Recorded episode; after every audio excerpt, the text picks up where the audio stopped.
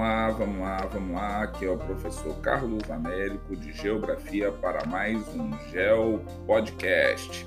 Tudo em take one, galera, tudo numa levada só. Hoje nós vamos conversar um pouquinho sobre os tipos de rio. Então vamos lá. Segundo a classificação, os tipos de rios existentes são influenciados por fatores como: número 1, um, relevo, Número 2, sistema de drenagem. Número 3, escoamento. Número 4, coloração das águas. Então vamos lá. Coloração das águas, escoamento, sistema de drenagem e relevo. Então os rios são correntes de água doce formado pela precipitação ou por fortes chuvas, né, que chegam em determinado local, ou de fontes, né, que também são conhecidas como olhos d'água. Os rios se deslocam de níveis e durante o percurso é, que fazem, o volume das águas aumentam de forma progressiva por conta do encontro é, com outros rios que são os seus afluentes. Então existem três tipos de rios básicos: os rios efêmeros, os rios intermitentes ou temporários e os rios perenes. Então vamos voltar aí, ó. Os rios efêmeros, os rios intermitentes ou temporários e depois pode ser também os rios perenes. Então são três grupos aí de rios que nós podemos encontrar. Então vamos ver aí um pouquinho de calma cada um deles. Olha só.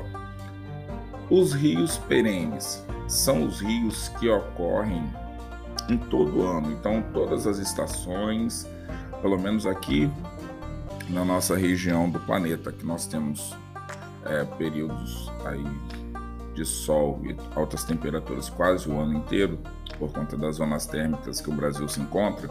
Então, os rios perenes, eles são aqueles que correm durante todo o ano. Em algumas partes do planeta Terra, por conta de questões climáticas, eles podem congelar aí. Então, vamos lá. Os rios eles também podem ser intermitentes ou temporários. Guarde esse nome, rios intermitentes ou temporários. São aqueles cujos leitos secam ou congelam durante algum período do ano. Então esses rios intermitentes eles têm essa particularidade aí. Então eles podem ou não ficar navegáveis por conta da questão da quantidade de água e da forma estado físico que a água está. E os rios efêmeros? Esses rios efêmeros, que são o terceiro grupo aí de rios, somente quando fortes chuvas acontecem, que são chamados geralmente de torrentes. Então vamos falar de um rio brasileiro aqui. Então, olha só, o Rio São Francisco é um rio perene, faz parte da bacia do Rio São Francisco, possui aproximadamente mais de 160 afluentes sendo que pelo menos 99 deles são perenes e 69 são intermitentes. É preciso é, conscientização da população. É, o Rio São Francisco carinhosamente é chamado de Velho Chico. Então, se você estiver fazendo alguma prova, algum trabalho que você vê lá escrito Velho Chico, faça uma alusão ao Rio São Francisco. Então, o velho Chico precisa ser preservado, né? E não se torne um rio intermitente para que continue sendo fonte de vida para muitas pessoas onde que passa, né? Então, olha só, lembre-se que os rios são cursos d'água doce, salobra, ou até mesmo é, salina, dependendo da região do planeta Terra que ele esteja, né?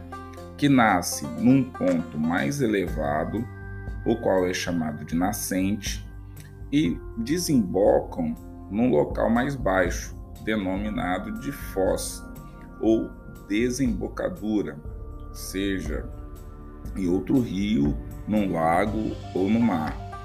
Lago independente se for natural ou artificial também. Então, assim, sempre que você estiver fazendo uma questão, você seria legal você ir marcando as palavras que é, possam estar tá subentendendo aí alguma situação ou outra para que você de fato acerte a questão, né?